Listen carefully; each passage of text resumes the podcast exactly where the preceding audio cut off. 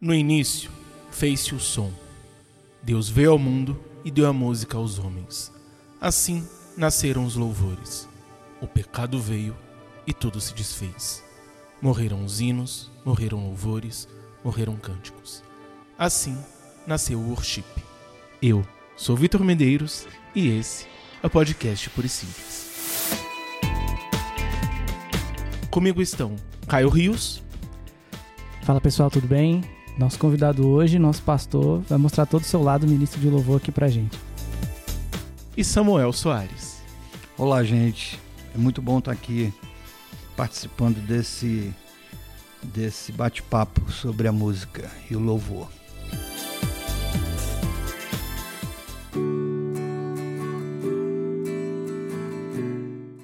No último episódio, nós conversamos um pouco sobre as diferenças de opiniões e entramos na questão de diferença de estilos e diferenças musicais. Hoje nós vamos entrar um pouco mais nessa questão e vamos debater um pouco sobre música. A partir disso, minha primeira pergunta é: a música cristã cantada na igreja se define por seu tema ou por seu estilo? Primeiramente, a música na igreja é uma ferramenta do culto.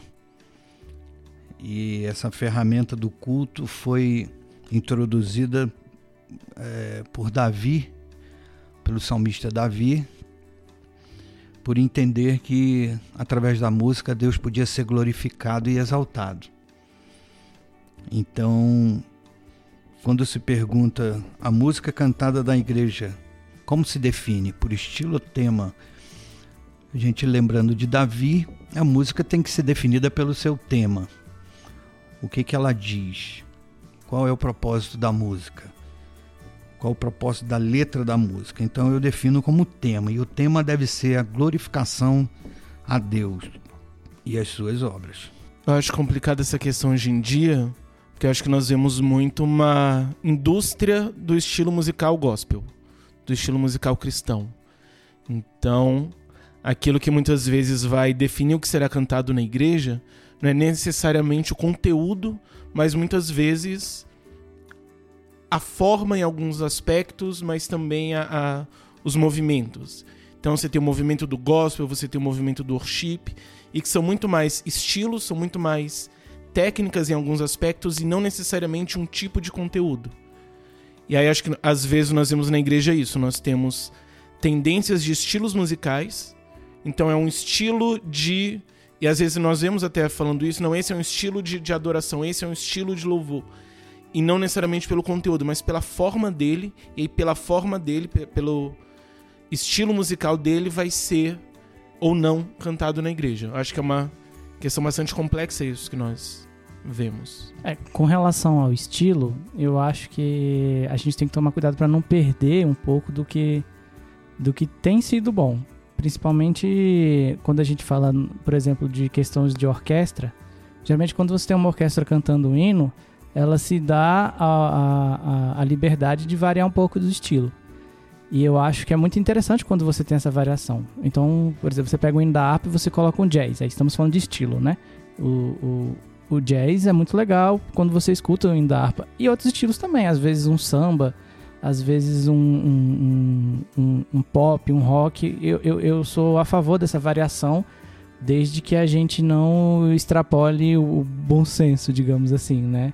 Então, é, o que eu me preocupo é da gente não perder um pouco, por exemplo, da, da característica, digamos assim, brasilidade da coisa, sem, enfim, extrapolar para, enfim, danças ou coisas que não, não refletem o nosso cristianismo, mas eu sou a favor de que a gente não perca o, o papel do estilo, né? O papel do, do, do, da forma como a música é executada e o valor que isso tem é, dentro do contexto de louvor. Você pega um culto com três músicas e as três músicas são, digamos, o que o João está falando do estilo worship. Eu acho que a, a gente perde culturalmente nesse aspecto, porque a gente tem muito jeito de tocar, a gente tem muita coisa para é, muitas formas de se executar as canções e a gente acaba é, ficando enlatado, né? É o termo que a gente usa porque a gente quer necessariamente repetir os padrões, é, sei lá, às vezes do, dos ministérios de louvor famoso, E a gente acaba esquecendo um pouco né, do, do, do, do papel, por exemplo, do que a composição brasileira e a forma de, de, de executar as canções que o Brasil construiu. Eu vejo que a gente é, só precisa tomar cuidado é, não, em não pegar uma onda só por ser moda. É, que nós estamos falando de algo que foi introduzido no culto, no culto e o culto foi inventado por Deus. Deus deu o desenho do culto aos homens. E Davi, ele ele é, ele ousou mudar um pouco esse estilo de culto. E se nós formos falar do que, que agrada a Deus num culto, a gente precisa voltar lá no Monte Sinai para ver com Deus o que, que ele queria num culto. É lógico que, contextualizado, nós estamos há dois mil anos é, do tempo em que Jesus esteve conosco, que foi foi milhares de anos depois do Monte Sinai. A música foi introduzida por Davi com um objetivo: adoração a Deus, exaltação a Deus, em declarações de amor e de carinho para com Deus. Então, eu falo, eu repito, a gente só não pode pegar como igreja uma moda sem saber como que ela nasceu, e qual foi a intenção. Aí o João falou do comércio. Sim, muitas, muitas músicas e até estilos foram, foram introduzidos na igreja ah, quando o seu nascedouro era comercial, foi introduzido para adoração a Deus. Aí eu, eu tenho reservas quanto a isso. Mas se nós fizermos o que fizermos para a glória de Deus de, de coração, com certeza nós teremos um feedback do próprio Deus, porque é para ele, ele é um Deus vivo que responde, fala, ele participa, ele vai deixar claro se ele gostou ou não gostou daquilo que, que está se apresentando para ele. Eu tenho uma historinha que eu já, já contei algumas vezes em ministrações, é, que diz uma história fictícia, lógico, de uma mulher que era boleira e resolveu dedicar a vida dela para fazer um bolo a Deus, para Deus, né? um bolo para dar de presente a Deus quando se encontrasse com Ele. E desenvolveu, e ela gostava muito de chocolate, desenvolveu um, o melhor bolo de chocolate. Ela dedicou muito tempo da sua vida na feitura de um bolo de chocolate. Quando foi se encontrar com Deus, levou aquele lindo bolo de chocolate e disse: Olha, Deus, é, gastei boa parte da minha vida para desenvolver esse bolo em adoração ao Senhor. Gostaria que o Senhor recebesse. E Deus, que lindo, que bolo lindo, ele deve estar tá uma delícia mesmo. Mas deixa eu falar, eu não gosto de chocolate. Então, assim, às vezes a gente produz algo sem se preocupar com o gosto de Deus, com o que Deus quer receber. Então, na música, nós temos que ter esse cuidado. Seja no estilo, tema eu não discuto, para mim o tema é glorificação de Deus e da sua, das suas obras. Mas o estilo, a forma, eh, nós precisamos ter esse cuidado de entender como é que a gente entende o que, que Deus gosta ou desgosta na sua palavra revelada. Por isso a, a, a igreja precisa é, a igreja e os seus obreiros, aqueles que desenvolvem o trabalho do culto ao Senhor, ter essa preocupação de entender o que que Deus gostaria de receber e não ah, para agradar um ou outro. Eu vejo muito isso hoje em dia como parte do problema, que eu acho que nós vemos muito aquilo que dá certo e não necessariamente aquilo que está certo. Então aquilo que de fato está bombando na, na, no YouTube, ele vai ser introduzido na igreja e não necessariamente aquilo que de fato é não só de acordo com a palavra de Deus, mas também aquilo que é a necessidade de fato da igreja. Que às vezes a igreja ela tá precisando voltar-se mais para Deus, mas você acaba gerando essa ideia que tem muito, principalmente no meu pentecostal, essa ideia do louvor para o homem, não para Deus. Então, louvor, você vai louvar não para engrandecer a Deus, mas você vai louvar para se sentir bem. Porque o louvor vai trazer aquela emoção, você vai se sentir bem e não necessariamente estar em contato com Deus. É muito mais o sentimento que aquilo traz do que necessariamente aquilo que você está dizendo através do louvor. E aí, às vezes, a igreja precisa voltar-se mais para Deus, mas acaba que ela está se alimentando nesse movimento de você estar mais centrado em si mesmo, e isso a partir daquilo que dá certo, que é a partir daquilo que está em evidência na mídia no momento. É, João, olha só, eu vejo que a, a, no que você acabou de falar, é, é, é muito fácil distinguir e, e abolir e tirar. Por quê? O louvor tem um objetivo muito claro e único tudo que foge à glorificação a Deus, ele deve ser tirado, ele deve ser é, abolido da igreja. Então, da, da, da prática do culto que a igreja realiza. Então, tudo aquilo que não for a glorificação a Deus, você tem que, você tem que abrir mão. A liderança, o líder, é, tem que abrir mão. É, então, porque é bonito, porque se sente uma coisa gostosa, porque arrepia, é, seja lá o que for que o louvor produz, se ele não está glorificando a Deus, eh, nós estamos perdendo tempo e desvirtuando. Aí, para mim, o problema não é o perder tempo, o problema é profanar o que é santo.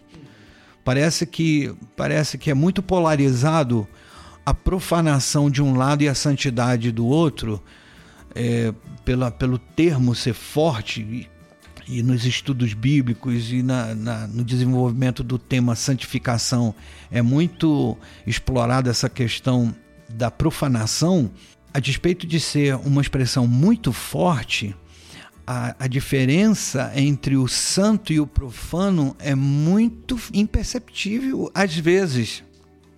Parece, mas não é.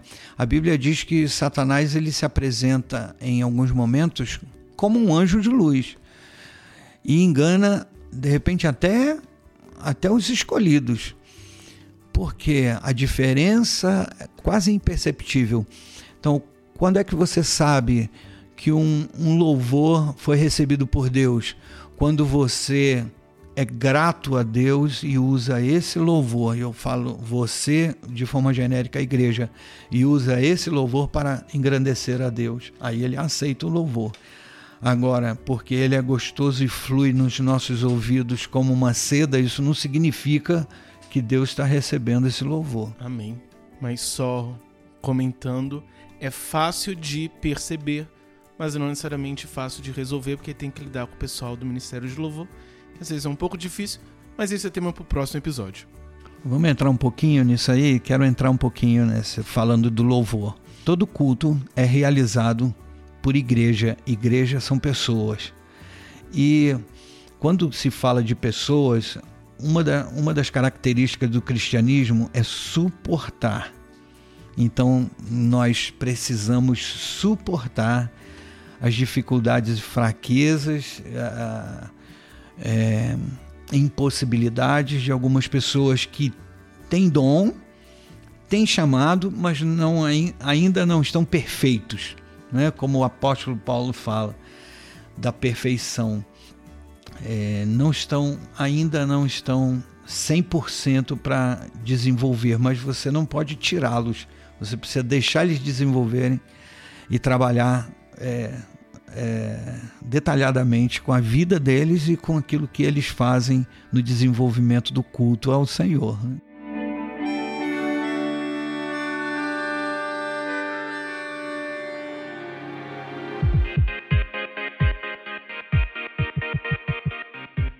Todas as músicas cristãs são louvores a Deus? Todo louvor é congregacional? Duas perguntas numa só.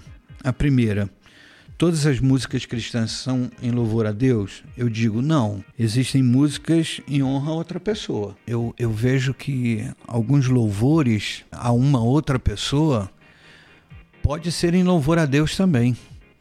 Então, essa, essa resposta está atrelada à segunda.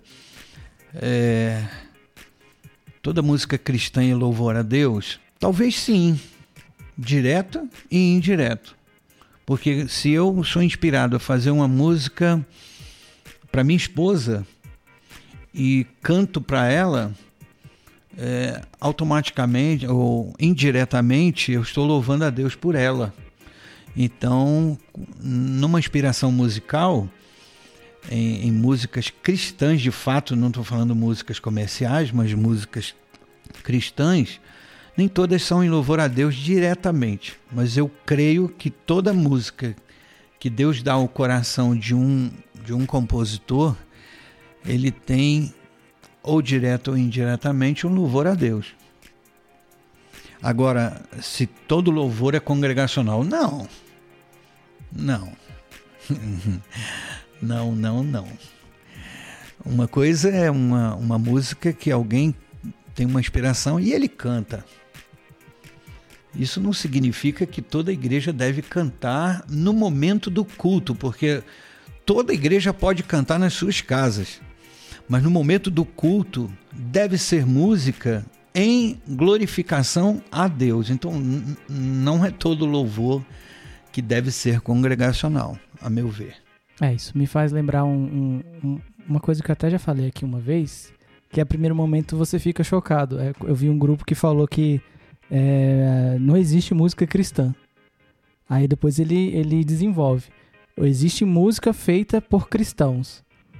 E a música feita por cristãos, aliás, a música feita por qualquer um que está se expressando, ela expressa o que está no seu coração. Então, se você é um cristão, necessariamente você tem que. O que você produz musicalmente passa por Deus. Se não passar, tem algum problema. E aí, é, quando eu vi esse comentário, ele falou justamente porque é, a, o grupo que, né, que, que, que tava fazendo essa crítica, ele falou: eu não preciso ser colocado, por exemplo, na, na, na prateleira das lojas, era é, é um contexto mais antigo, né? Eu não preciso ser colocado perto da música religiosa ou então da, da música gospel. Porque, por exemplo, eu toco um rock. Esse rock expressa o que eu sinto. E o que eu sinto é sobre Jesus. Então, por que, que você vai necessariamente é, me colocar numa sessão religiosa, sendo que a minha música é exatamente do mesmo sentido o que os outros fazem? Os outros expressam seu coração, eu estou expressando meu coração. Meu coração é Jesus. E então, e ele fala, isso atrapalha muito, uh, é, principalmente essa diferenciação de estilos que a gente as, é, omite, às vezes, do, do, do, no cristianismo. Então você tem é, uma música cristã, assim, vamos usar esse termo, é, mas eu tenho uma música, um pop cristão, eu tenho um rock, eu tenho um reggae, eu tenho um, um rap, enfim. São estilos válidos e são estilos diferentes. E na época da, da, da, da, da das lojas e hoje com as, os aplicativos, né, com os serviços de streaming, ainda há-se essa diferenciação de que não, você está escutando uma música religiosa. Mas eu quero conhecer os, os regs religiosos, por exemplo. Mas assim, é, e, é, eu quero conhecer tais estilos religiosos. E parece que a, a, a sociedade em geral não. Você não tem o direito. A, ao mesmo tempo que pessoas que professam outra fé é, conseguem, enfim, estar misturada com, com, com, com o todo, digamos assim. É bem complicado esse negócio. Eu achei muito legal a crítica justamente para a gente ver, é, para a gente cuidar, para a gente não diminuir a nossa própria música também, né? Temos variedades e que a gente explore essa variedade de, de estilos, de formas, de forma que a gente seja é, completo, né? Você falando, eu lembrei muito da MPB. Eu cresci com MPB e se você parar e analisar, dá pra ver que você tem muitos, muitas referências, muitos elementos da, dos cultos afros, então das religiões de matriz africana, o candomblé, a ubanda, e eles estão lá como parte da música, às vezes a música é sobre isso, mas você não necessariamente caracteriza aquela música como uma música religiosa. Ela é uma música popular brasileira e tem esses elementos de ok, mas você colocar um, um, uma referência cristã, muitas vezes essa música ela vai deixar de ser simplesmente uma música para ser uma música cristã. E ao mesmo tempo eu acho que nós criamos um certo estilo, na verdade, alguns certos estilos dentro do, do cristianismo, e você tem que acabar se adequando a isso. Então você tem que se adequar ao gospel, você tem que se adequar à música de pandeiro, você tem que se adequar ao worship, você tem que se adequar a esse tipo de, de, de estilo para poder ser aceito e ser cantado dentro da igreja. O que define que vai ser cantado dentro da igreja não é tanto o conteúdo, mas o estilo. E aí, pensando em conteúdo, eu costumo dizer que não, que nem toda música cristã ela é uma música de louvor. Então, nós temos, às vezes, dentro da igreja sendo cantado músicas que são de louvor, músicas que não vão necessariamente falar de louvor, mas vão falar, por exemplo, de unidade. Então, somos corpo e assim bem ajustado, totalmente ligados. Ela não é um louvor direto a Deus. Fala sobre unidade. E é válido cantar na igreja. Embora não confundindo. Tem músicas que, vão, que eu costumo dizer que falam de entrega, sobre nós nos entregarmos a Deus. Fala muito mais sobre uma posição nossa diante de Deus do que necessariamente glorificando os atributos de Deus. É válido cantar na igreja, mas não necessariamente uma música de louvor.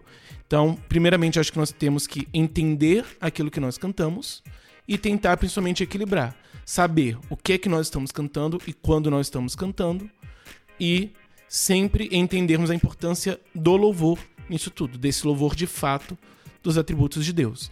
E entender também que nem toda música ela vai ser congregacional.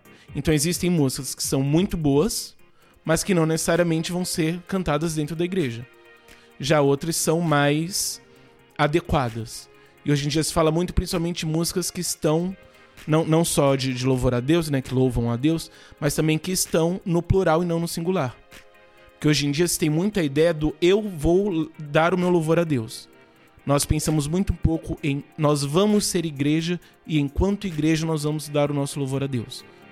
Então pensar também em músicas que possam dar esse sentido de coletividade para o louvor seriam músicas muito mais congregacionais do que músicas que simplesmente vão do ponto de vista individual. A gente precisa também é, atentar para que é, para que o nosso Deus é um Deus exclusivista. Ele não divide aquilo que é dele. E qual é o sentido quando a gente, o que que nós estamos falando é, nosso debate está sendo música no culto congregacional. Música é, numa apresentação. O que, que nós fazemos no culto? Apresentamos. Nós oferecemos. Nós apresentamos a Deus um culto. Então, a, a, quando fala toda música é um louvor congregacional, pode ser um louvor congregacional? Não não, porque é, é, é, tem, tem um ambiente daquilo que nós estamos fazendo num culto, que é uma oferta a Deus.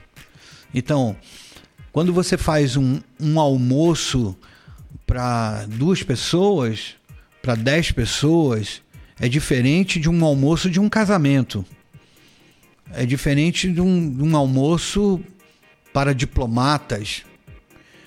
É, e, e, outra, e outra ocasião, é, cada, cada, cada momento é diferente do outro. Então, você faz um almoço para duas pessoas, ah, é no gosto de duas pessoas. Ou, pegando essa, esse exemplo de fazer uma, um almoço, uma, uma comida, é, por exemplo, um almoço para um casamento a quem essa pessoa está agradando, está buscando agradar a noiva, o noivo, não é o povo. É, quando se faz um bolo, quando se faz uma festa, uma cerimônia, tem um objetivo, agradar alguém. Então, num casamento, tudo que é feito num casamento é para agradar a noiva e o noivo, não é para agradar convidado. Jesus uh, utilizou uma parábola para falar isso a festa que o, que o um, alguém, na, na, figurando Deus, montou uma festa para os seus convidados. E essa festa foi é, menosprezada por aqueles que foram convidados. Então ele diz assim: vá, falou para os seus servos, vá para as ruas e chame todo mundo, Porque a festa precisa acontecer, a festa precisa agradar a quem fez, a quem montou essa festa. E quem montou diz: chama todo mundo, eu quero a minha casa cheia, porque a festa é minha. Então ele estava querendo agradar quem? Ao povo? Não, a ele. Ele queria a casa cheia. Então ele diz: enche de todo mundo. Pega gente na sarjeta, pega, pega todo mundo e enche a minha casa. Então, quando se, se faz um culto, ele precisa agradar a Deus, porque o culto é a Deus. Então, o que vai se cantar, o que vai se falar, o testemunho que vai ser dado, tudo que fizer tem uma direção: Deus. Então, é, voltando ao que você falou, eu não concordo que todo estilo pode ser adaptado a Deus. Não concordo, porque Deus é exclusivista. Deus ele não aceita qualquer coisa. Por mais que você maqueie isso, ele não aceita. Ele é santo.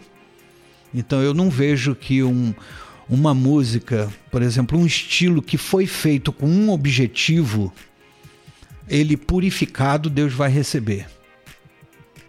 Porque eu creio que Deus ele dá aos seus servos e é, isso é, é comprovado, ele dá o que é dele para os seus servos. Então a música foi uma inspiração, a, a música em louvor a Deus é inspirada por ele. O que, que nós estamos fazendo? Não estamos dando nada para Deus, nós estamos apenas devolvendo o que ele deu, que foi a inspiração, o dom, a própria, a própria, o próprio ritmo.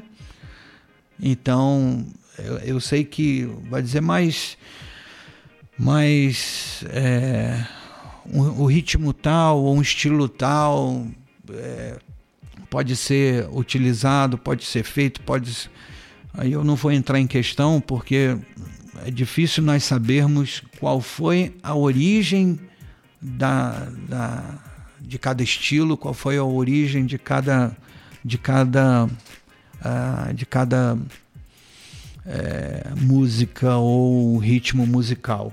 É difícil saber. Agora não sou contra também dar uma roupagem diferente a uma música, a uma música não, a um louvor a Deus você pode pegar um, um louvor que tem um ritmo bem pausado, que ultimamente quase não é utilizado, e dar um ritmo frenético para ele, sem que isso venha a agredir aos olhos de Deus, né? não é nem aos ouvidos, mas aos olhos de Deus, porque ele está vendo a sua sinceridade em querer agradá-lo e não agradar ao homem.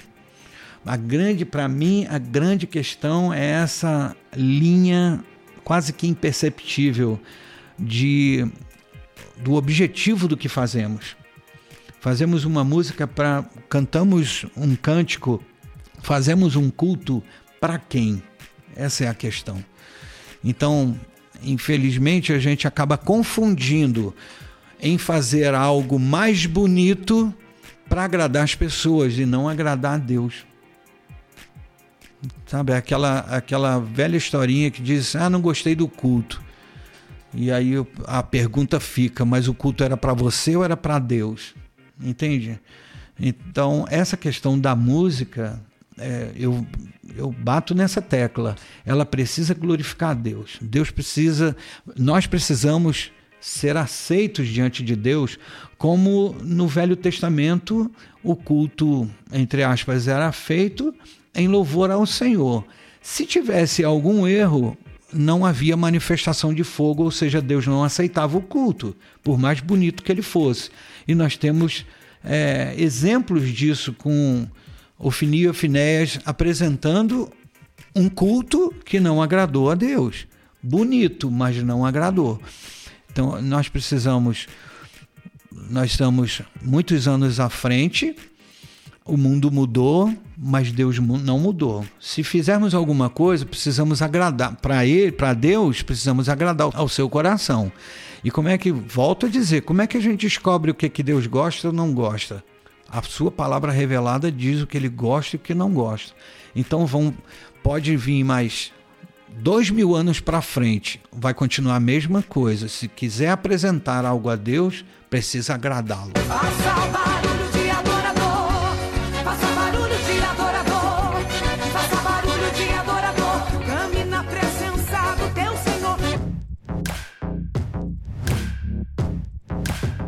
Palavra de Cristo habite em vós ricamente, em toda sabedoria, instruindo e admoestando-vos uns aos outros com salmos, hinos e cânticos espirituais, com gratidão, louvando a Deus em vossos corações.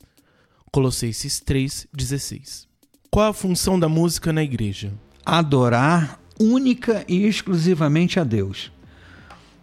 Pode ser que esse texto é, nos deixe com algum tipo de dúvida quando o apóstolo Paulo aos Colossenses fala de, de é, uns aos outros é, cantar salmos, hinos. Paulo está dizendo não é que é para cantar hino para seu irmão, não. Ele está dizendo que é para você ser o suporte do seu irmão e amá-lo com cânticos, salmos, hinos a Deus. Então, nossa vida precisa ser uma vida de adoração a Deus, junto com os nossos irmãos. E aí ele cita a questão de salmos, hinos e cânticos. Mas é para a sua vida pessoal, não é que você tenha que dedicar seus hinos, salmos e cânticos ao seu irmão. É interessante quando nós olhamos para a Bíblia, nós vemos que existe um livro de hinos na Bíblia, que é o livro dos Salmos. Eles são as músicas que se cantava na época. E ao mesmo tempo, ele não é simplesmente um livro de músicas. Quando nós paramos e estudamos ele, nós vemos que ele é riquíssimo teologicamente. Tanto que o motivo de nós chamarmos Cristo de Cristo ou de Messias vem por conta dos Salmos, da profecia messiânica do Salmo 2. Então, que fala do ungido e ungido em hebraico é Machia e em grego Christos, e a partir disso vem a palavra Messias e Cristo. E nós vemos isso, que existe uma, toda uma profundidade, toda uma riqueza teológica dentro dos cânticos.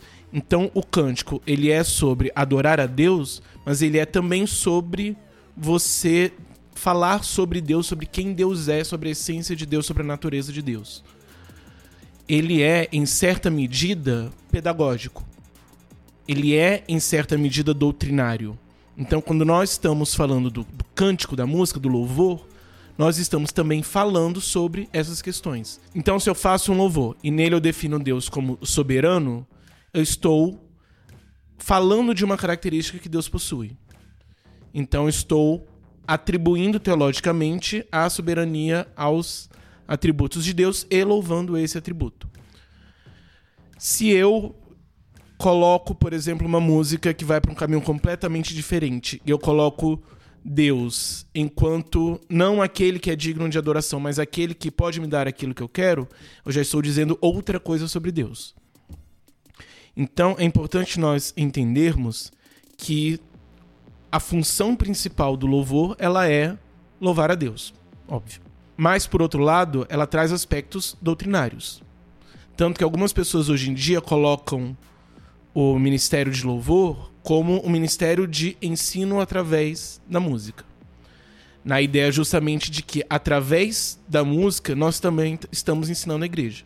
Então nós vemos muitas vezes as pessoas elas vão entender sobre Deus, conhecer mais sobre Deus através daquilo que se canta, vão lembrar muito mais, às vezes, do que se canta do que necessariamente sobre aquilo que está escrito, pelo menos não nas igrejas mais saudáveis. Então, às vezes, ensinamos coisas boas, coisas positivas, às vezes acaba que se ensina coisas não tão positivas. Então, acho que é importante também termos em mente isso que o louvor, ele vai, acima de tudo, louvar a Deus, mas ele também vai ser um, um, não apenas um reflexo, mas ele vai também ajudar a transmitir aquilo que se é doutrinário na igreja. É, concordo. Concordo, olhando pelo sentido de que o inário que existe na Bíblia tinha um objetivo, único e exclusivamente glorificar a Deus em dois momentos específicos na história do povo de Deus. Primeiro, era no deserto, porque o, o, o, louvor foi usado para glorificar a Deus na caminhada do deserto. Então o povo cantava glorificando a Deus e seus feitos, né? o que Deus vinha fazendo desde o Egito até aquele momento. E o segundo momento é quando Davi põe no culto esse louvor, entendendo que havia um objetivo da glorificação a Deus que o povo cantava no deserto. Então ele introduziu esses cânticos, que são os salmos, nos cultos, entendendo isso, que a, o objetivo claro era a glorificação de Deus. Por isso ele, ele tomou essa, essa iniciativa. E quando você fala que o, o segundo, na igreja hoje, a, a, o, o segundo objetivo, que eu não coloco como objetivo, é uma consequência, você glorifica a Deus, marcando no coração e na mente das pessoas aquilo que Deus faz e quem Ele é, aí é válido. Mas o objetivo, volto a dizer, exclusivo, glorificação a Deus. Aí esse louvor liberta, esse louvor cura, esse louvor purifica, através da palavra de Deus cantada.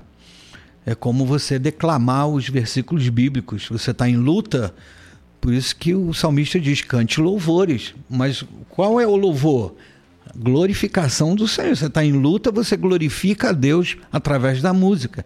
Você lembra para a sua alma, como diz Davi, que o Salmo 103 é um cântico. É, é, é, não se esqueça a alma, os benefícios que Deus fez. Então a música serve para isso também. Concordo com você. Mas não é o objetivo dela, mas ela serve. É, eu me lembro uma vez um vídeo que eu vi, a gente estava estudando na, na escola teológica sobre o épico de Gilgamesh. E eu encontrei um, um vídeo que era um cara que ele cantava a história e ele tinha um instrumento bem rudimentado, assim, muito antigo, enquanto ele cantava ele contava a história, só que era no idioma que eu desconhecia. Mas só o fato daquilo que tá acontecendo me chamava minha atenção de um jeito assim, que assim, você via o, o papel é, pedagógico da música, como você falou. E é, é só uma curiosidade, mas aí eu quero trazer para a questão, o fato essencial que a gente está discutindo aqui, que é você, de fato, cantar as escrituras. Porque você tem que saber qual é o bolo que Deus gosta. Então, assim, deve-se levar em conta isso, né? conhecer a Deus através da Escritura, para assim adorá-lo da forma como a gente aprendeu na própria Escritura, né? Então, é, uma vez eu vi um, um comentário de um cantor é, pop, é, assim, nada a ver, e ele falou que ele gostava muito e ele queria muito se misturar com a galera do gospel. Ah, mas ele se converteu? Não, ele queria simplesmente cantar coisas. E aí eu já vi situações semelhantes. Eu quero me afastar da galera do gospel, ele quer se aproximar. Mas é porque ele estava olhando de uma forma mercadológica. E na cabeça dele, e a gente vê algumas canções que saem, principalmente de pessoas que, que, que saem do mundo e imediatamente já lançam um CD. Então, muito provavelmente, é, aliás, a gente consegue perceber em, em, boa parte desses cantores que eles estão cantando músicas em que não tem aquele é, embasamento bíblico para acontecer. O, obje quero... o, objetivo é ganhar a lã das ovelhas. Exato. E aí a gente vê é, essa, esse fator. Então, assim, é, realmente o louvor liberta, cura, ensina, e ele é completíssimo e maravilhoso. Só que não podemos de forma nenhuma não fazer o bolo certo. Porque aí a gente vai estar tá jogando nosso tempo fora, vai estar. Tá enfim, né? A questão que eu coloco é que, de fato, o objetivo central nosso é a glorificação, mas tem esse aspecto, em certa medida, secundário, que é o do, do ensino doutrinário. E que eu acho que muitas vezes nós esquecemos disso e não entendemos a responsabilidade que é. Então, existe uma responsabilidade nesse processo, por exemplo, de escolha das músicas. Então, se eu faço para Deus um bolo, que não é o bolo que Deus gosta e eu trago todos para esse processo, eu estou ensinando que esse bolo, que não é o bolo que Deus gosta, é o bolo que todos deveriam fazer. Então existe uma consequência a partir disso.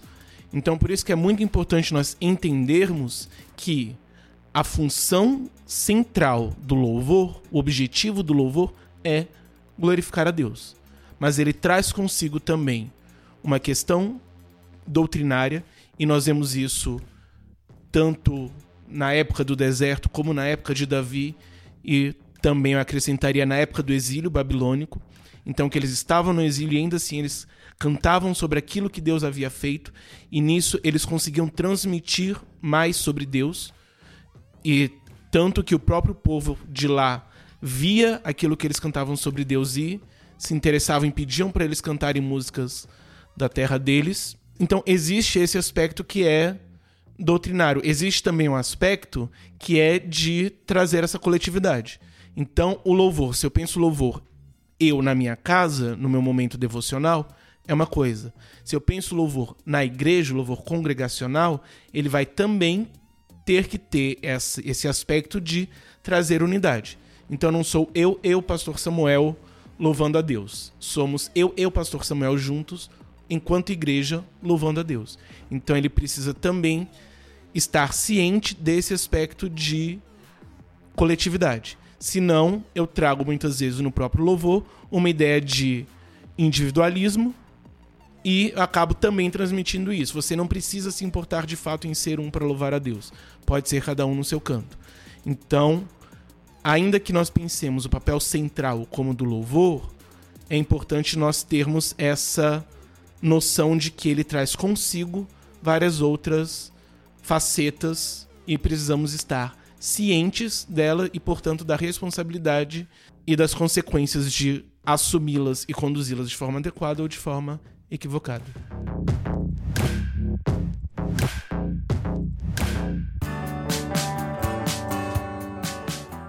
Quais os prejuízos de não ter pessoas capacitadas teologicamente no processo de seleção de músicas nas igrejas? Todo aquele que trabalha no reino de Deus precisa conhecer a Deus indiscriminadamente, todos aqueles que trabalham fazem algum tipo de ação é, para a edificação do corpo de Cristo em glorificação a Deus, precisa conhecer a Deus. E quando, quando se fala de capacitação teológica, fala de conhecimento de Deus. Então, pode uma pessoa estar desenvolvendo um trabalho sem conhecer profundamente a Deus, pode. Ele, ele está em desenvolvimento. Se ele tiver a consciência de que ele precisa trabalhar diariamente para conhecer a Deus, estudando, meditando, ele pode trabalhar, contanto que ele seja submisso a uma autoridade pastoral na condução daquilo que ele está fazendo. Ele consultar o seu pastor na escolha de música, na interpretação de mensagens é, musicais, na adequação da, a, da, da música ao objetivo que ela tem, eu vejo assim que é, nós podemos explorar uma pessoa que está crescendo e no fundo todos nós estamos crescendo, estamos nos desenvolvendo e não estamos prontos. Não, nosso objetivo é sermos perfeitos diante de Deus, mas é, contanto que ele, essa pessoa que não tem uma capacitação é, adequada, se submeta ao seu pastor na, nessa feitura. Então, nós, não, nós precisamos entender que Deus dá dons, o desenvolvimento é nosso. Nós é que precisamos desenvolver o dom que ele nos deu. Né? Paulo fala isso a Timóteo: desenvolver o seu dom. Então, o ministro de louvor ele precisa desenvolver o seu dom. Não está pronto, ele precisa receber ajuda do seu pastor em pontos específicos em relação à música, a que tipo de música, qual é a letra, é, é, se existe uma mensagem subliminar na letra, enfim, é, se submeter à autoridade pastoral. Entra muito nessa questão que eu estava comentando agora sobre essa responsabilidade que nós temos diante da escolha das músicas e das consequências dessa escolha ser bem feita ou não.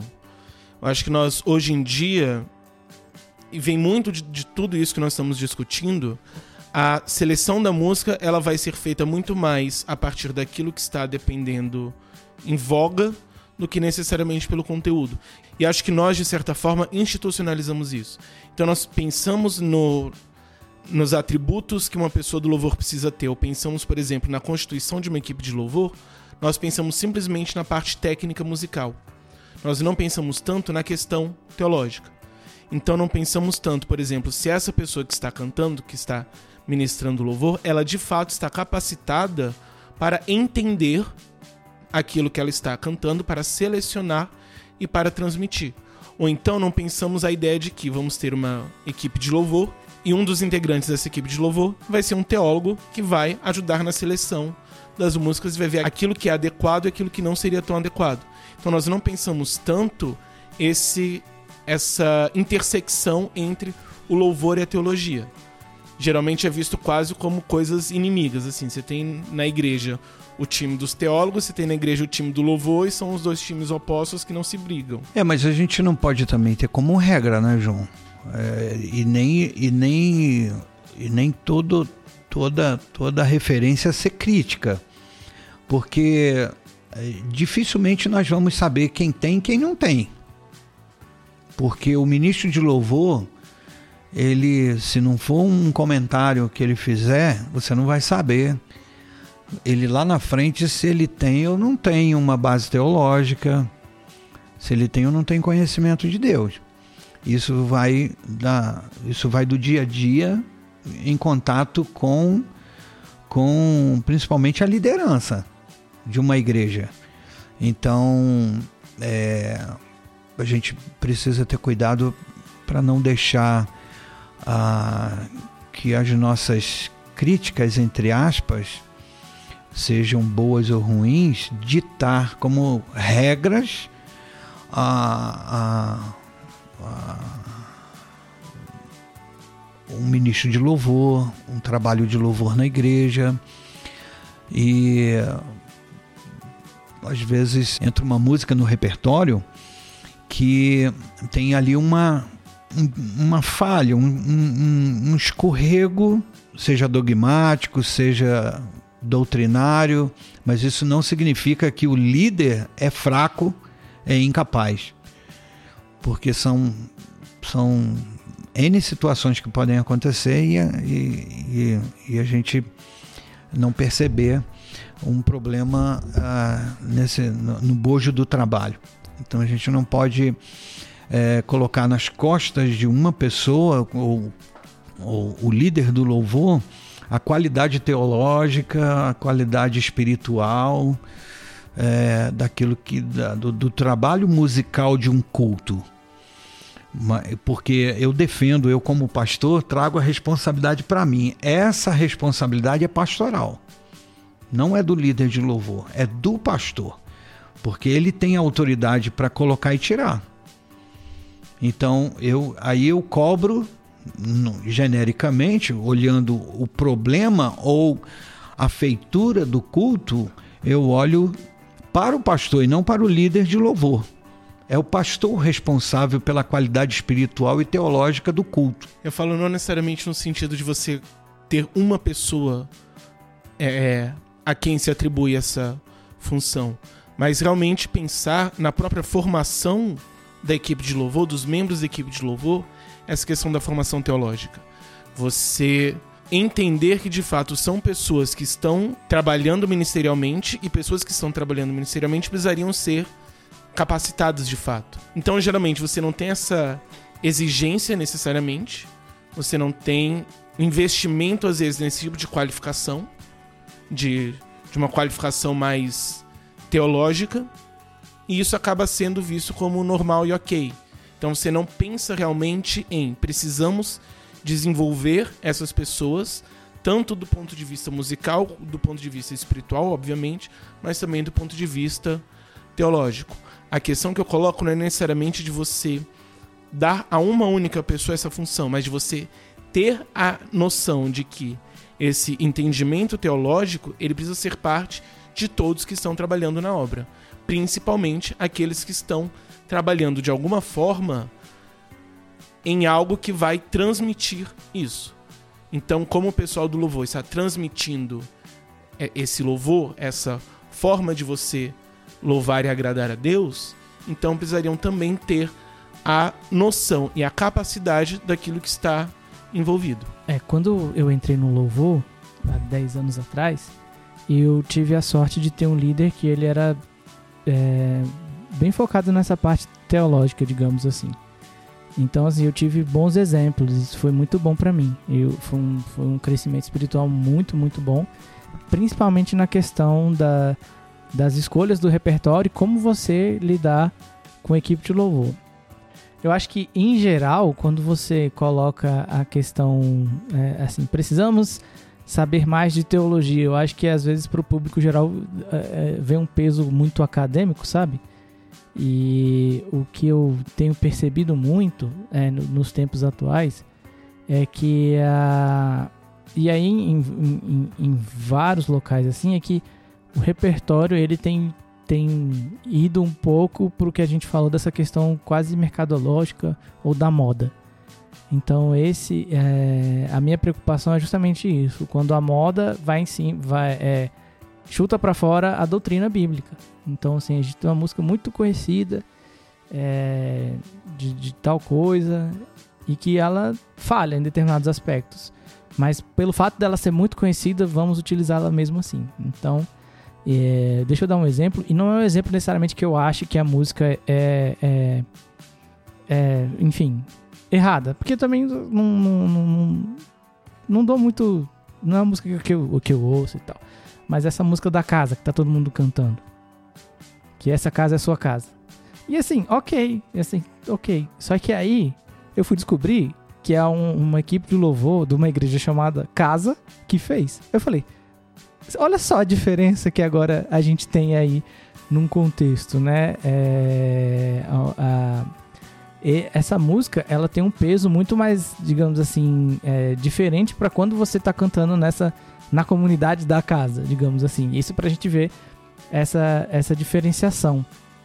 E eu acho que o, o, o, ponto mais sério desse fator de, de que de, de não, digamos assim, valorizar a doutrina bíblica eu acho que o problema não é nem esse. Eu acho que o problema que a gente. E aí a gente vai ter o um episódio sobre músicos. É, por exemplo, o, o, aquela coisa do músico que não quer participar das outras atividades. Então, assim, é, acho que não tem uma igreja que eu não tenha ouvido o tal do. O fulano é da equipe de louvor e não vai pra escola dominical. E, ou então é, não vê um, um sermão e tal. E é, foi muito. Acaba valorizando mais o que ele faz do que o que os outros fazem, né? Exatamente. no culto a Deus. E quando a gente vê essa situação juntamente com uma escolha de repertório a quem, aí sim eu, digamos assim, sou levado a pensar, poxa, tem alguém ali que não está é, tendo o mínimo de sensibilidade com a situação que é o louvor. Então, assim, eu não, não nem, nem critico nesse ponto, ah, o louvor está é, aquém teologicamente do que deveria ser. Se fosse para ser um problema, seria o problema de é, componentes de, de, do louvor, e aí é só um exemplo, e isso vale para qualquer atividade, é, componentes dessa, desse grupo não estão participando do, do, do processo é, in, inteiro da igreja, né? Estão focando no seu, no, no, seu específico. Então, por exemplo, eu no Ministério Multimídia, eu não acho legal também que os componentes só venham para a igreja quando eles estão escalados. Eles têm que fazer parte da igreja como um todo, inclusive da EBD, porque isso é essencial. Então, se você tem é, um grupo que ignora, por exemplo, o EBD, eu acho que isso é um erro grave e isso pode sim ser um indicativo de que ele talvez, na hora de, de selecionar a, a, a música ou no trato com os irmãos, vai acontecer algum problema. Pode acontecer, é um indício, né?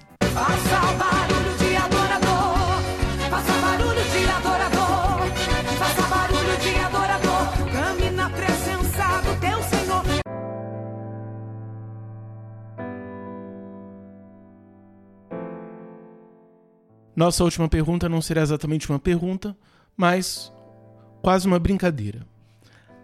A minha pergunta é: na sua opinião, em termos de letra, quais são as três melhores e três piores músicas evangélicas da atualidade? Para mim é bem mais fácil destacar é, as melhores. E eu, eu questiono até a questão da palavra, da qualificação melhor ou pior eu, eu de repente eu sugeriria adequada e não adequada. Mas eu separei tem eu por ter por, pelo fato de ter trabalhado no louvor durante bastante tempo, eu e entendendo a, a feitura de um culto ser a Deus, tem alguns louvores congregacionais que glorificam a Deus com a sua letra. E eu gosto muito, destaco e poderia colocar aqui como entre aspas melhor ou melhores. Uma das, um dos louvores que eu, que eu, eu sou admirador é, e gosto muito de cantar é Maravilhosa Graça de Geraldo Guimarães. É, a letra ela, ela, ela fala, como no título, da graça que nos alcançou. E aí ele, ele, ele destaca as nossas imperfeições, as nossas impossibilidades na letra. E no coro ele, ele também destaca que foi alcançado pela graça. Então eu gosto muito de cantar. É, é, que eu sou muito essa letra aqui. Né? No meu dia a dia eu sou muito essa letra. Quando tudo em mim era incerto, os meus olhos já não viam tuas mãos. Se hoje não tenho o que espero, aprendi a confiar meu coração no Deus que cumpre Sua palavra e me guarda, mesmo quando penso que é chegado o fim. E eu só preciso adorar em meio às dores, pois o milagre é um detalhe para ti. Aí o coro diz: Fui alcançado por tua graça, maravilhosa graça que trouxe salvação para mim. Eu não mereço tanta graça, mas por misericórdia recebi, e o maior milagre Deus já fez em mim, que foi a salvação, foi me tirar da perdição. Esse para mim é um cântico assim maravilhoso para ser cantado porque ele ele mostra a minha condição e mostra quem é Deus, né? Glorificando Deus. Quando eu digo fui alcançado pela graça, maravilhosa graça, eu estou enaltecendo o autor da graça, que é Deus. Música boa? É porque essa pergunta eu queria. Eu queria. É, não levar em conta algumas coisas.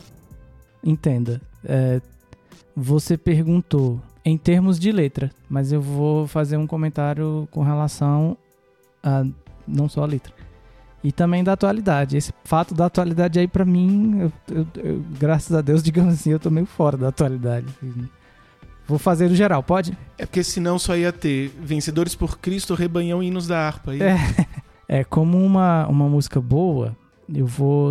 E aí, por isso que eu quero falar do, do, do estilo, eu vou sugerir uma música chamada Here is Love que ela cantada por um grupo chamado Eden's Bridge, que é um grupo de música meio celta. E a pegada dessa, dessa versão, vários grupos é, internacionais de louvor já fizeram versão dessa música. E fala sobre o amor de Deus de uma forma muito especial. Ela tem uma letra muito forte. E eu acho que esse grupo em específico conseguiu unir o instrumental da coisa e a letra de uma forma muito bonita, assim, que dificilmente eu já vi. Então, assim, quando a gente fala sobre instrumental e sobre a questão da, da emoção, né, que faz parte, mas ela não pode, é, de forma nenhuma, é, como nós comentamos, é, ocupar o lugar da, da, da música ser bíblica, eu acho que esse é um exemplo que une os dois, assim. Você tem uma letra forte, uma melodia forte, e você e bíblica, e você tem o instrumental dando um, todo um suporte que, assim, cara, maravilhoso. Você falou não só da letra, mas também da questão musical. Eu vou falar não só da letra, mas também das relações comerciais na produção musical e a relação entre música e tecnologia e o desenvolvimento disso. Primeiramente, para mim foi muito difícil fazer essa parte. É engraçado porque geralmente o pessoal acha que eu sou alguém que não gosta de música cristã, porque Geralmente as músicas que se cantam na igreja são músicas que não são as músicas que eu ouço, que eu gosto. Mas ao mesmo tempo tem muita coisa que eu gosto e aí para mim foi extremamente difícil selecionar. E aí eu parti mais ou menos do mesmo critério que eu usei para selecionar as piores, que para mim foi bem mais fácil porque tem menos amostragem, para fazer mais ou menos essa seleção. E aí é importante explicar aqui um pouco sobre essa questão da, da produção da música e também a relação que se tem hoje, principalmente com a questão da tecnologia. Então, antigamente você precisava de uma produtora, e aí a partir disso você lançava um CD, um disco, depois um CD. Então você precisava que as músicas que fossem feitas e cantadas estivessem de acordo com aquilo que estava dentro da visão daquela produtora. Então nós temos um início de relação muito mais de uma produtora definindo aquilo que deveria ou não deveria ser cantado. Depois disso nós temos uma fase que ela já traz aspectos muito mais independentes, mas que ao mesmo tempo você não tem um mercado que consegue abraçar isso. Então você tem coisas novas chegando, bandas novas chegando que não se adequam àquilo que está no mercado enquanto produção, mas ao mesmo tempo não não conseguem tanto espaço e aí às vezes temos bandas muito, muito boas que acabam terminando, mas que ao mesmo tempo foram aprendendo a se, as que sobreviveram a se reinventar e estar tá mais de acordo com aquilo que hoje nós temos, que é marcado muito mais por uma divulgação e uma acessibilidade muito maior. Então você já não tem mais a necessidade de uma banda fazer um CD, arranjar uma produtora para lançar. Você pode arranjar um lugar para gravar, gravar uma, única música e lançar aquela única música. Você já consegue, através do YouTube, fazer com que tenha acesso, através do Spotify tenha acesso. Então você consegue fazer com que essa produção musical não seja tanto ligada ao mercado, mas de fato ligada à, à qualidade daquilo que você consegue transmitir. Tendo explicado isso, a minha primeira música ela vai representar um pouco esse pessoal que estava no início e que fazia uma música que era diferente, mas que conseguiram eles mesmos se produzir. Então, que é muito pessoal da, digamos, de uma MPB cristã. Então nós temos pessoas como Gerson Borges, João Alexandre, Gladir Cabral, Estênio Márcios, Jorge Camargo, Roberto Diamanso, Carlinhos Veiga. Então são pessoas que estão nesse grupo e que tem uma excelente produção, tem uma excelente letra, tem excelente musicalidade e que conseguiram nesse início se produzir e através disso conseguirem é, sobreviver na música cristã. E a música que eu escolhi para representar esse grupo é uma que eu sou apaixonado, que é Quero Aprender a Orar, do Gerson Borges. Ele fez um CD só sobre oração, aí essa é a música que dá título ao CD. E é uma música que fala muito sobre nós estarmos diante de Deus em oração.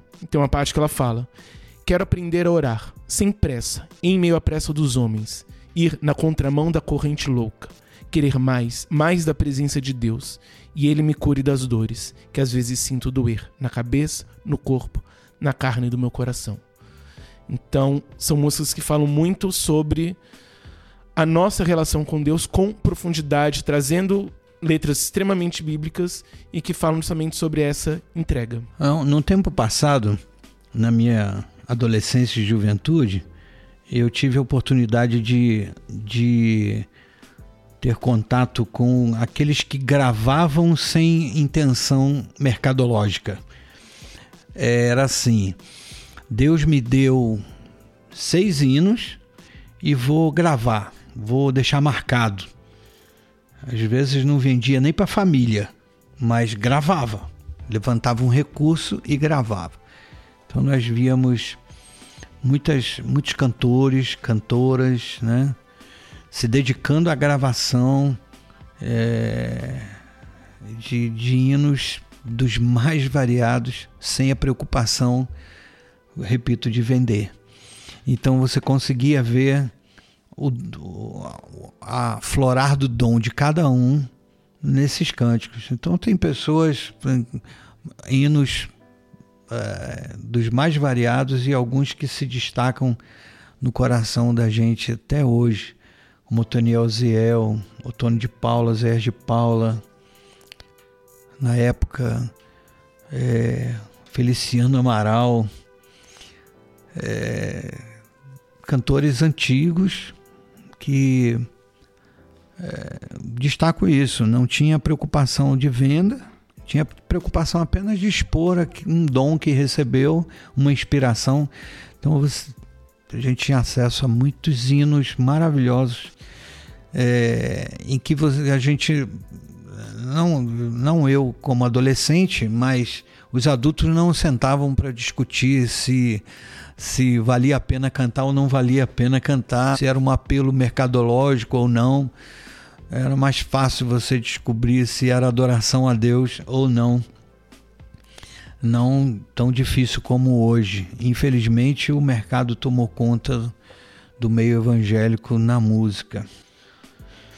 Destaco uma outra música do Davi Sasser, que ele gravou no DVD DNA, em que, inclusive, nós vai ser uma, um pedido meu para ser colocado no louvor da igreja, porque ele é bem, ele glorifica muito a pessoa de Jesus. Ah, a letra fala uh, de uma entrega pessoal, não, não, não especificamente de uma vida, mas de um momento. Aqui estou, é, eu, eu, eu estou aqui da forma que eu sou e tu sabes quem eu sou, e agora eu te entrego sem reserva, sem pesar, é, que tu és o meu Senhor muito bonito, por nome Aleluia. É, é uma mensagem que qualquer pessoa que ama a Deus vai entender e vai expressar como se, se, como se a inspiração fosse dada a mim ou a você que cantar esse cântico. Eu amo esse cântico também. Aleluia de Davi Sasser do disco DNA. A minha segunda música, ela não é uma música congregacional, ela não, não de acordo com o que a gente conversou, ela não se adequa a, eu acho que ela não se, aguenta, não se adequa nem a ser um louvor, mas é uma música muito cristã, que é da minha banda preferida, de Moon Hunter, é uma música chamada Carry Me Down, que é uma música que eu, esse autor, eu, eu nunca vi ele construir letras, poesias tão bem pensadas é, como ele. E ele, o, o, interlocutor, ele, ele se coloca no papel de alguém que vai morrer. E ele conversa com a sua própria família. Ele sabe que vai morrer e ele fala sobre o, o aspecto da morte dele e ele fala sobre a questão do cristianismo nisso. Então, enquanto ele sabe que vai morrer, ele pede para que a família é, não se entristeça com ele. ele. A família assim, se entristeça com as almas em dúvida. E também ele coloca sobre a questão da morte e ele pede para que a família não o deixe morrer sem conhecer o que é a igreja, né? Então ele fala, eu não quero, é, né, não me deixe aí sem eu conhecer o que está atrás dos, desses vidros, né? Que, dos vitrais da igreja. Então assim, é um posicionamento muito legal que faz você muito refletir sobre essa questão de, de vida e morte que eu vejo pouca gente lidar. Então assim, quando ele se coloca como alguém que está que está para morrer e ele pede para que a família não, não, não deixe partir sem conhecer a Deus e que a família não, não se entristeça com a sua morte, mas sim com, com aqueles que estão perdidos. É uma música que me choca muito, que me, me marcou muito. Há 11 anos atrás eu fui introduzido ao mundo do indie rock cristão. Era uma época em que você começa a ter de fato a internet sendo utilizado como veículo de propagação, mas você ainda está preso a essa lógica do CD. Então você tem às vezes bandas que são boas, mas que acabam que não conseguiram sobreviver e outras que seguiram e que conseguiram se reinventar e criar toda uma, uma cena alternativa, não só do rock alternativo cristão, mas de você tem todo o movimento alternativo que vem nesses últimos anos crescendo. A banda que me introduziu nesse mundo foi Palavra Antiga, mas nesse grupo você também vai ter bandas como Aurora, Itagon, Palanquim, Numa, Eles Dois, Os Arrais, Terno e Saia e Paulo Nazaré, que veio da banda Crombie, mas que se estabeleceu bastante depois de forma solo. Então, algumas dessas são mais antigas, outras são mais novas, mas é um pessoal que começou a fazer música que não se enquadrava naquilo que era o mais comercial e que ao mesmo tempo não era a mesma MPB cristã que havia sido já estabelecida. Então você teve essa cena que cresceu e que muitas acabaram saindo. Então não temos mais Plugin Luminário, não temos mais Aerolis, não temos mais Velho Irlandês. Então são bandas que acabaram, infelizmente, se perdendo. E a música que eu selecionei é do Palavra Antiga, que é Tudo que eu vi não é tudo que eu preciso aprender. Que é uma música que eu gosto muito, que ela traz bastante essa questão de nós entendermos que nós vamos sempre precisar de Deus, que nós vamos sempre precisar nos voltarmos para Deus e buscarmos a Deus e nos relacionarmos com Deus. Tem uma parte que ela diz: Eu preciso andar, também me surpreender outra vez.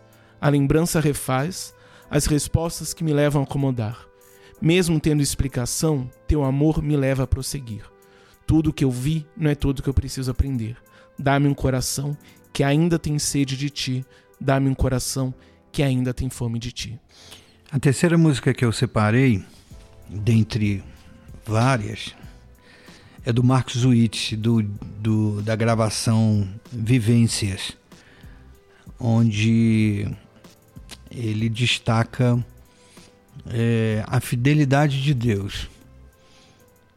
É, na, na letra da música fala que, independente de onde eu possa estar, do ambiente que eu esteja, eu sei e me sustento no que eu sei, que Deus continua fiel.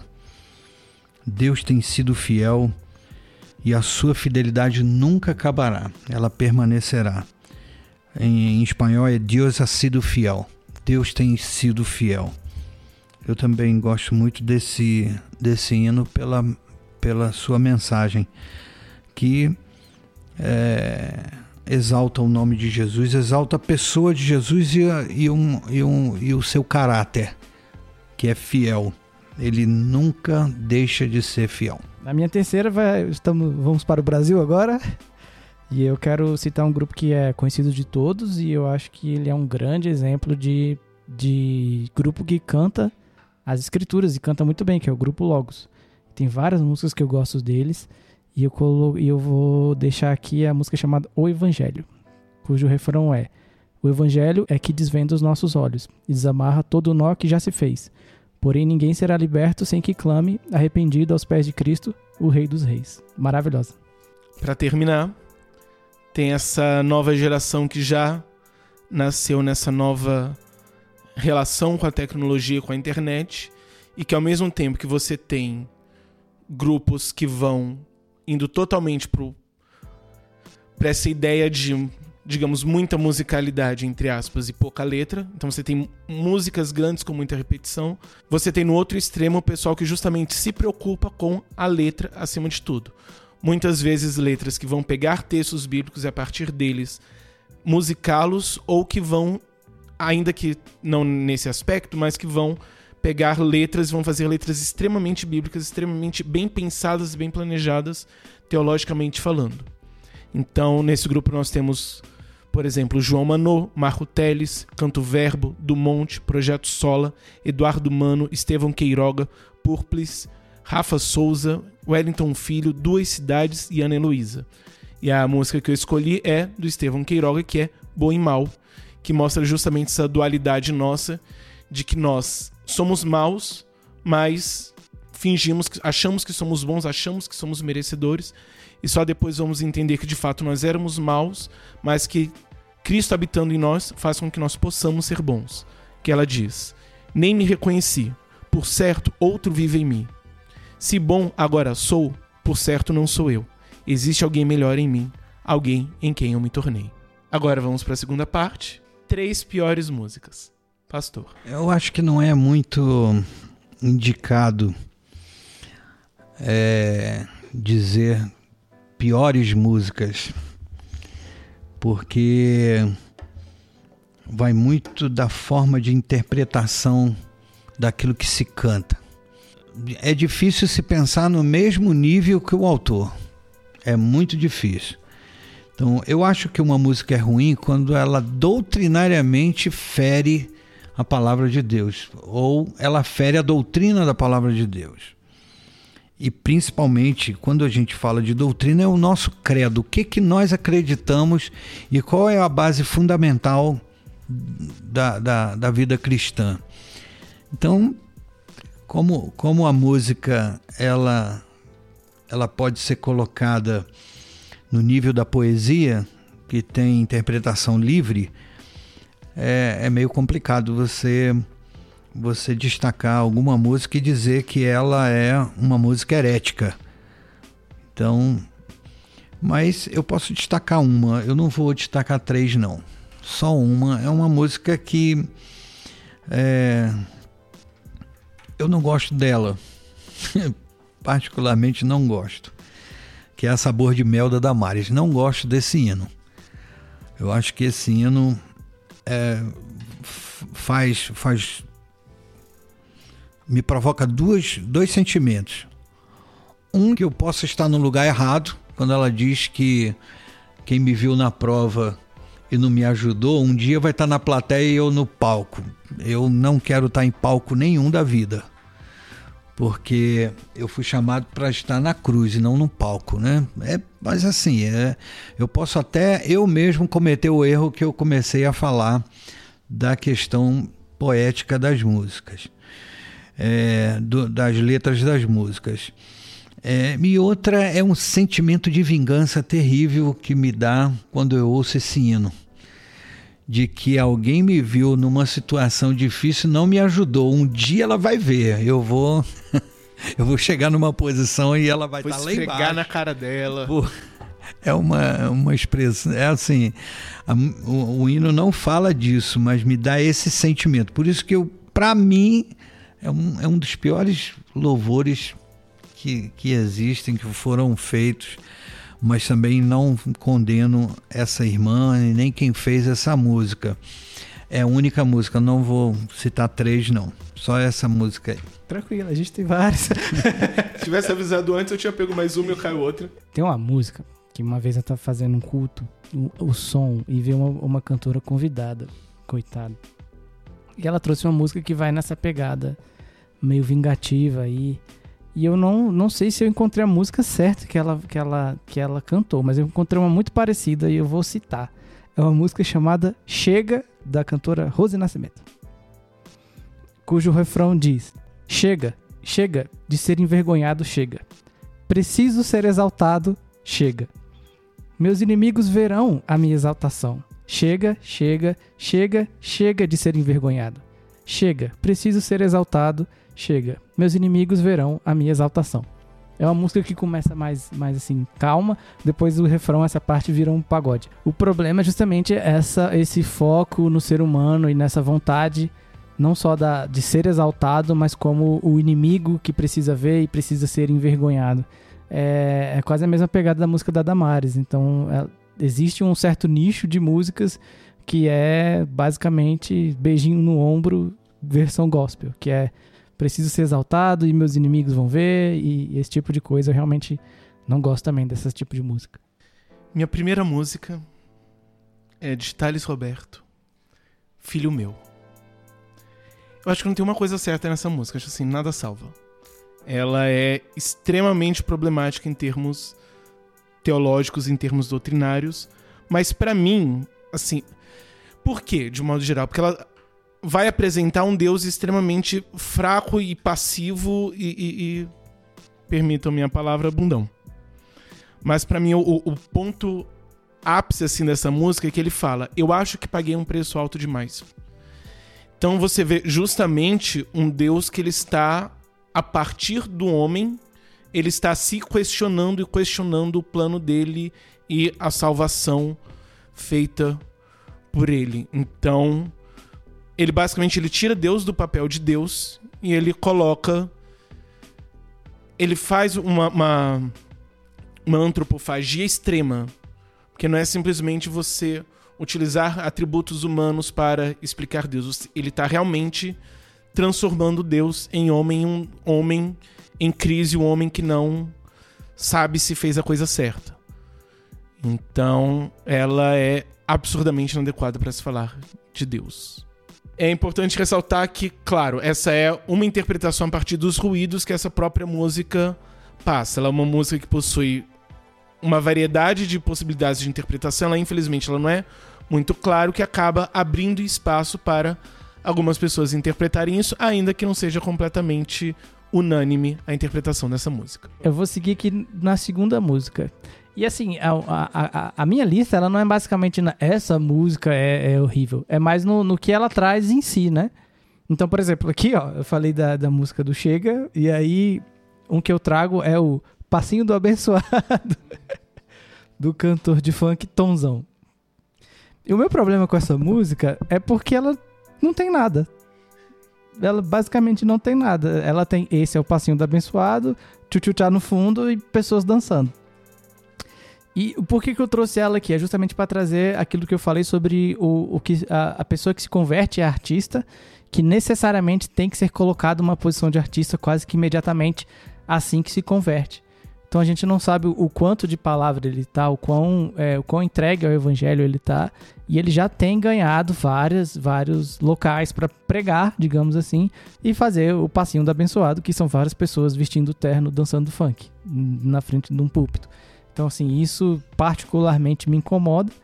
E também, mas o principal é justamente o fato de ser, um, ser uma pessoa que se converteu e já é colocada numa posição, digamos assim, de destaque imediatamente.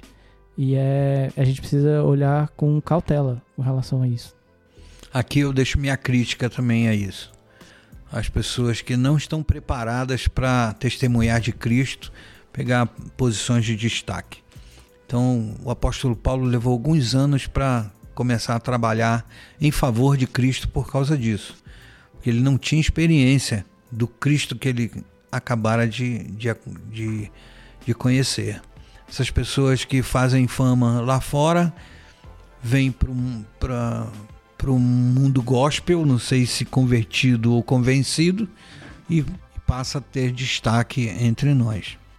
Eu diria que é importante ressaltar uma diferença entre testemunhar e produzir. Então, dependendo da história da pessoa, ela está pronta para testemunhar a transformação de Cristo, mas não necessariamente ela está pronta para produzir dentro desse novo contexto. É você pega, por exemplo, o próprio Rodolfo Abrantes, que eu acho que todos conseguem entender que é uma pessoa que é convertida. Que depois que ele saiu do Raimundos, ele ficou um tempinho, assim, ficou um tempinho até considerável, e aí veio com o Rodox. E hoje ele mesmo fala que as letras do Rodox, e aí eu, eu, não ouvi na época, ele fala que não, não tá ok com aquelas letras, justamente porque ele não tinha, porque são letras às vezes carregadas de, um, de uma certa. É, é, um certo incômodo que ele não gostaria de estar passando naquele momento. E hoje, mais imerso na palavra de Deus, ele consegue se fazer uma autocrítica dizendo que talvez não seria a hora dele sair pregando naquela época. E sim ter todo o tempo de, de crescimento espiritual mesmo. Minha segunda música, ela é representante das músicas antropocêntricas, daquelas que vão focar mais no homem e não necessariamente em Deus. Eu acho que uma música que representa bem é Raridade, de Anderson Freire. E uma parte que eu acho que mostra bastante problema é quando diz: Você é um espelho que reflete a imagem do Senhor. Não chore se o mundo ainda não notou. Já é o bastante Deus reconhecer o seu valor. Que o cerne disso é justamente esse reconhecimento. Então, assim, você precisa ser reconhecido. Então, você tá fazendo o que quer que seja, você precisa ser reconhecido por aquilo, seja pelo mundo, e ainda é nem o sentido de dizer que não é preciso, mas assim, o mundo ainda não reparou em você e mais Deus reparou. Mas ainda assim ela é uma entre várias outras que vão na mesma pegada de que vai um pouco também a do do sabor de mel e afins, que são essa coisa do, do antropocentrismo. A minha terceira opção, ela vai ser da treta, assim. Eu acho que pessoas podem não gostar, mas eu vou traçar um, um, paralelo com a outra música que eu, que eu coloquei como boa, que é uma música chamada Majestade Santa, que por si só são letras até cristãs. Só que essa são três frases, assim, quatro, não sei. E um vocativo e três frases. Isso. E é uma musiquinha extremamente curta. E quando você vai ouvir ela, ela tem sete minutos. E eu não entendo por que ela tem sete minutos. E você vai ver nos vídeos das pessoas executando essa música, tem um apelo emocional assim fora do comum. Então você tem poucas frases e aquela guitarra do YouTube que boa parte dos, das equipes de louvor gospel gostam de imitar e tem aquele crescimento e aquela coisa. E aí eu traço o paralelo com, com a música que eu trouxe, o Here Is Love, que ela é uma música completa, é, com a letra bíblica, e ela tem um apelo emocional junto, né? A versão desse grupo que eu trouxe, do Eden's Bridge. Ao mesmo tempo que o Majestade Santa tem quatro frases e cinco, seis, sete minutos daquela construção emocional.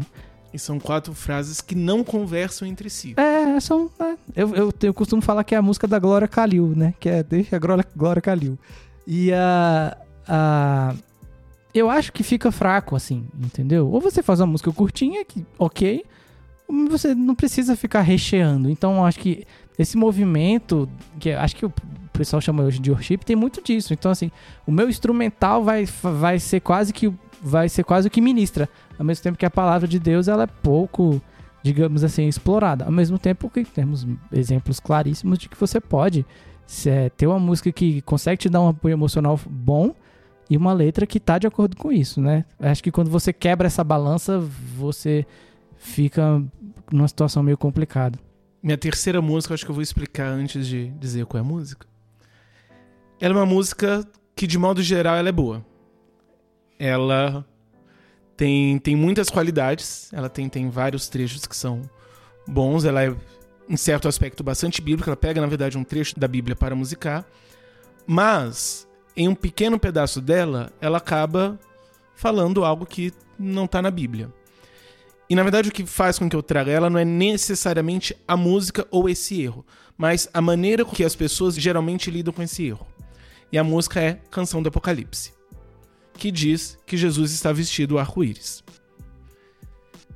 No Apocalipse tem uma parte que em volta dele tem o arco-íris, mas aquilo que diz que ele está vestindo é uma roupa branca tingida de sangue. É uma questão pequena, de fato, mas geralmente você tem o quê? Você critica essa música e o mundo cai. Porque o fato de você estar criticando uma música é um absurdo. É, é, licença poética. Então, assim, não se importa com o fato de você ter algo que está equivocado. Que é, um, que é um pequeno deslize. Mas, assim, você já passa pano e você é, é, diz que não tem problema. Ou então é licença poética o fato de ter algo que não, não tá na Bíblia. Então, assim, você tem, geralmente, uma questão pequena, mas ao mesmo tempo as pessoas vão é, é, defender aquilo com unhas e dentes sem se importar se de fato está certo ou errado. E eu acho que é extremamente perigoso porque você vai depois para outras músicas que vão ter questões muito mais complicadas e que não necessariamente você vai ter essa posição de não. Eu acho que está equivocado, então acho que nós não deveríamos cantar essa música. Então nós vamos para músicas como No Brilho das Pedras Afogueadas, que fala justamente da pessoa que quer estar no brilho das pedras afogueadas, que era onde Satanás estava antes da sua queda e, portanto, seria um lugar de glória. E a pessoa quer esse lugar que era de Satanás e vão passar fazer esse mesmo movimento de vou tentar minimizar os problemas presentes nessa música. Então, o que me fez trazer Canção do Apocalipse não é necessariamente ela ou ela inteira ou aquele erro que contém nela, mas a maneira com a que nós lidamos com esse erro. É também muito comum, muitas vezes eu vi depois de anos essa música sendo cantada, as pessoas conversando sobre isso e muitas pessoas falando: Nossa, eu nunca tinha reparado. O que me fez ver que, às vezes, depois de anos cantando uma música, ainda assim nós podemos não reparar na letra, não pensar na letra, não olhar para aquilo que nós estamos de fato cantando. Então, para mim, ela é representante justamente disso. Desse momento em que nós temos um pequeno deslize às vezes e que isso é simplesmente considerado, entre aspas, liberdade poética, licença poética e, portanto, isso não teria problema e que acaba abrindo espaço para você ter questões muito maiores e que vão ser tratadas também como licença poética. E são momentos que são bem complicados, porque aí não tem simplesmente a questão da música, mas para você poder pegar isso e mostrar que existe um problema e dependendo tirar essa música do repertório ou mudar essa música de alguma forma, essa parte que tem algum problema, você tem que estar tá em contato com o pessoal do Ministério de Louvor, que geralmente são famosos por serem um pouco difíceis de lidar. Mas isso é tema para o próximo episódio.